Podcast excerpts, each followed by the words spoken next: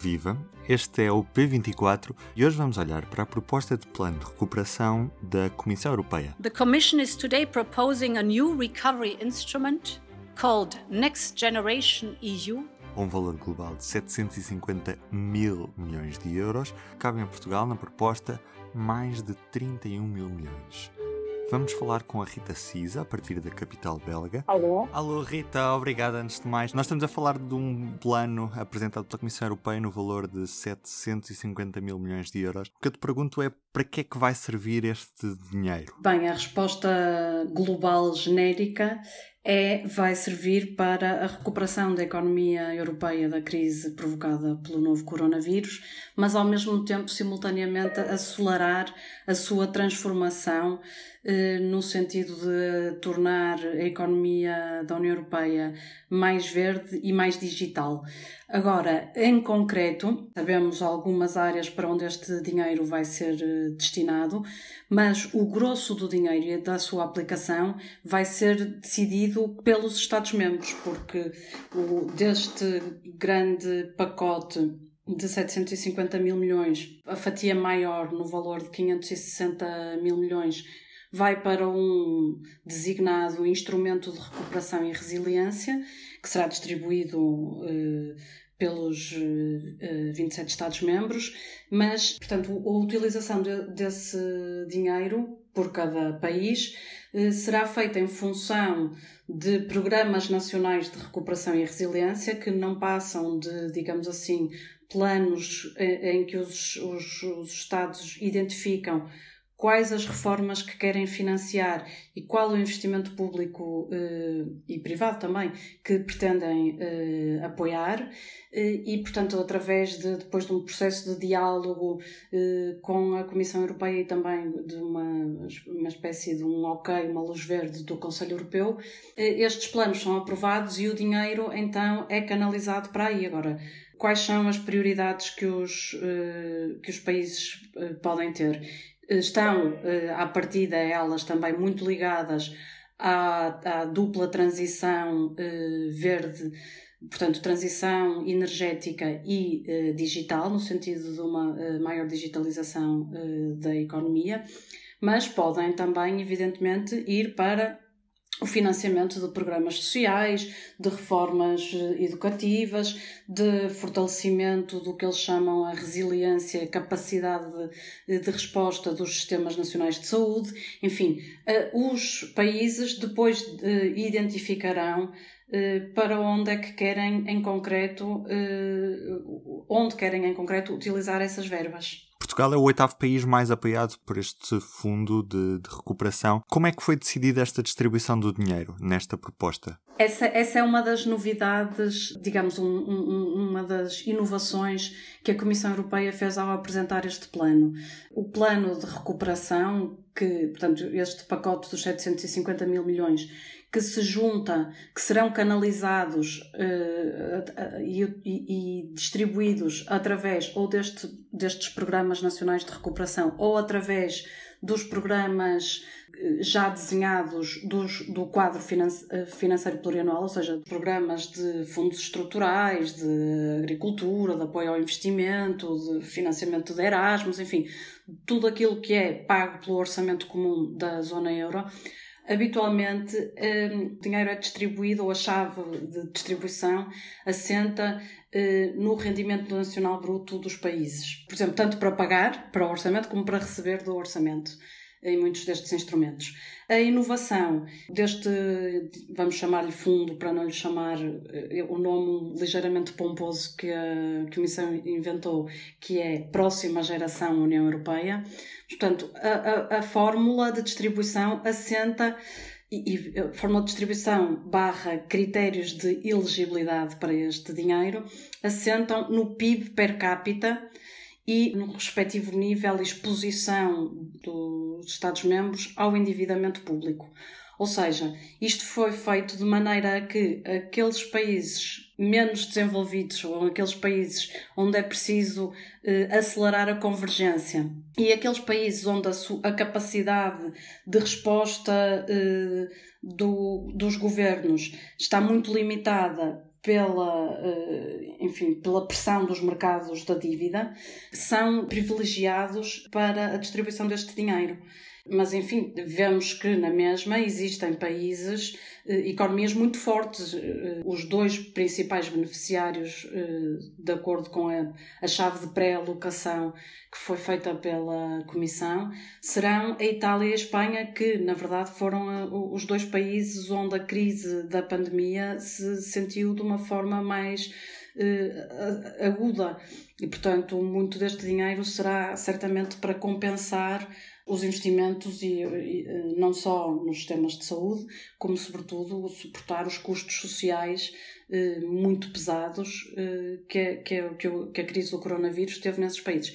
Mas, eh, evidentemente, este raciocínio é exatamente o mesmo para, muito, para os, os restantes países, mesmo aqueles que foram menos afetados eh, do ponto de vista sanitário eh, pela, pela crise, não é? porque apesar de ter havido diferenças na exposição dos países ao coronavírus, a, a verdade é que a crise económica que resultou, portanto, a paralisação da atividade que resultou do facto de quase todo, todos os países terem entrado eh, num confinamento mais ou menos estrito, teve consequências eh, muito, eh, enfim, desastrosas, muito pesadas para a economia e para, e para os orçamentos desses países. Quando falamos em tantos milhões de euros, vem sempre à cabeça a ideia de quem é que vai pagar tudo isto. Como é que este plano vai ser financiado? Já vamos ficar a saber depois disto.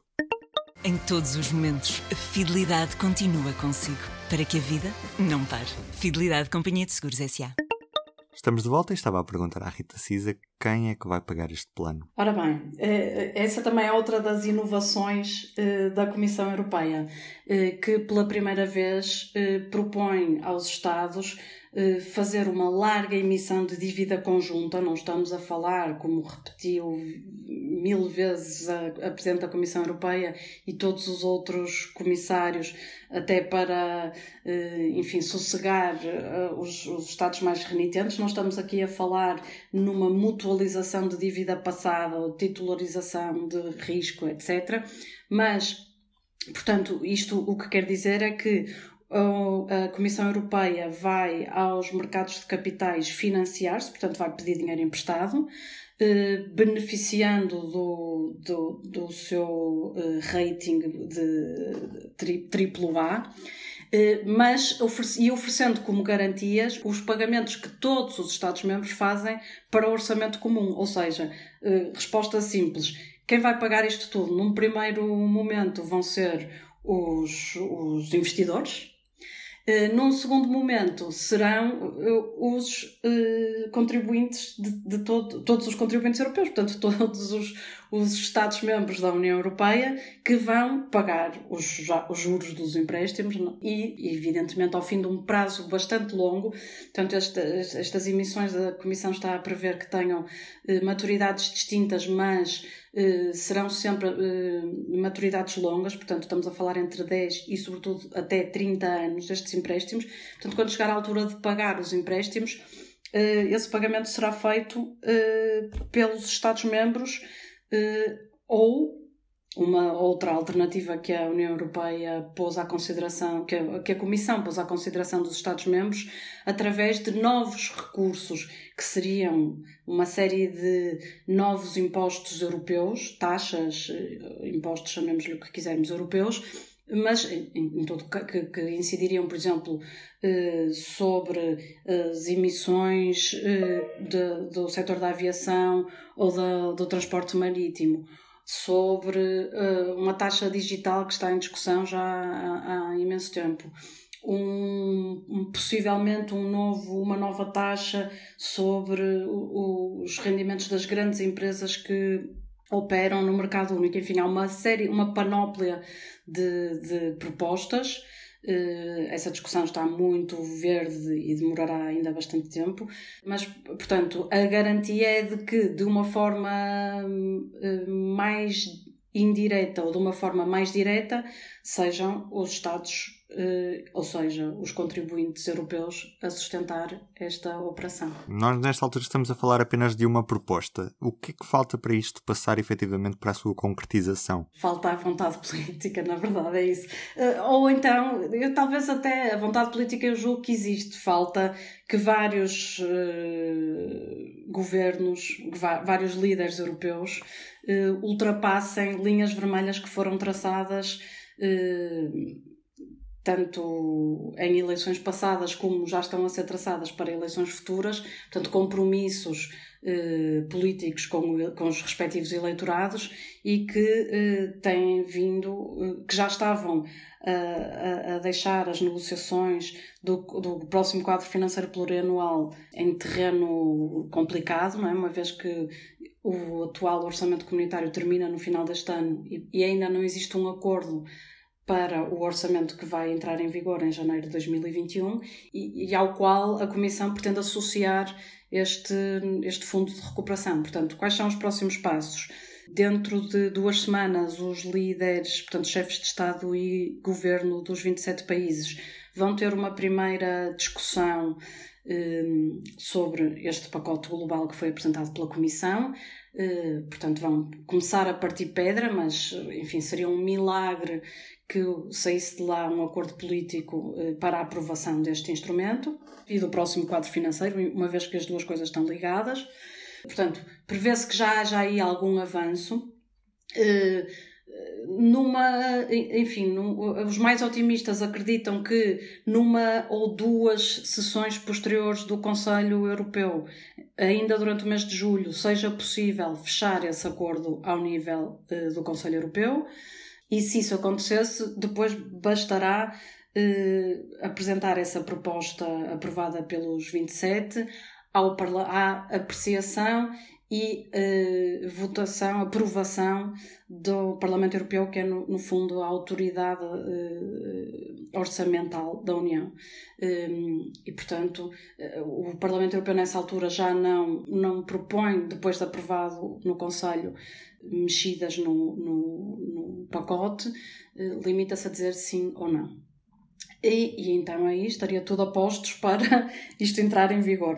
Agora, eh, enfim, os jogos políticos e as, as, as, as causas nacionais de cada um destes líderes eh, tornam estas de, de, de, negociações muito prolongadas, arrastadas, enfim, há aqui uma série de, de bloqueios que é preciso ainda vencer e, na verdade, eh, estamos aqui a falar de um calendário otimista. Também é verdade que nesta altura todos os países estão muito pressionados, enfim, a, a, agora que começou o verão e que começou o desconfinamento, estamos todos assim a respirar um bocado de alívio e a esquecer que, a tentar eh, esquecer os, os, os momentos mais duros da crise do coronavírus, mas na verdade o coronavírus ainda existe, ainda está aí, não é? Portanto, eh, nunca não sabemos ainda como do, do, ponto de vista da pandemia vai ser a evolução se vamos ter uma segunda vaga se não vamos ter e portanto tudo isto ainda está assim muito preso por arames. Por exemplo, no que diz respeito aos líderes poderem viajar para Bruxelas e encontrarem-se todos frente a frente para começarem aí sim a negociar de uma forma mais eficiente, mais eficaz do que estas conversas por videoconferência que têm tido. Portanto, essa é uma incógnita e a, e a outra, enfim, a outra grande incógnita e, e que é a principal pressão é, são qual é de facto o impacto uh, económico que esta crise vai ter. Não, não uh, enfim, estamos a falar eh, até agora de uma previsão de uma queda impensável de 20% no produto da União Europeia. Não sabemos por quanto tempo mais a pandemia e a, e a, e a, e a retoma económica vão condicionar as contas e, portanto, existe aqui, evidentemente, um, uma um incentivo que até, até ao início do ano, quando, por exemplo, em fevereiro, os líderes se reuniram para tentar fechar um acordo sobre o quadro financeiro plurianual, não existia. Não é? Portanto, estamos agora aqui todos bastante mais condicionados.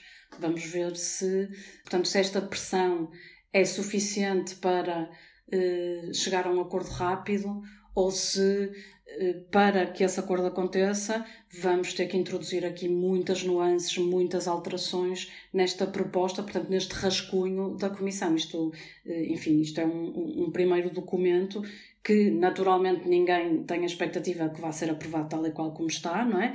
Mas eh, quanto mais se quiser mexer, mais complicado vai ser e mais tempo vai demorar a sua aprovação. Rita, muito obrigado. Nada. Cá estaremos para ver. Tchau, tchau, tchau, tchau. E do P24 é tudo por hoje. Resta-me desejar-lhe uma boa semana. O público fica no ouvido.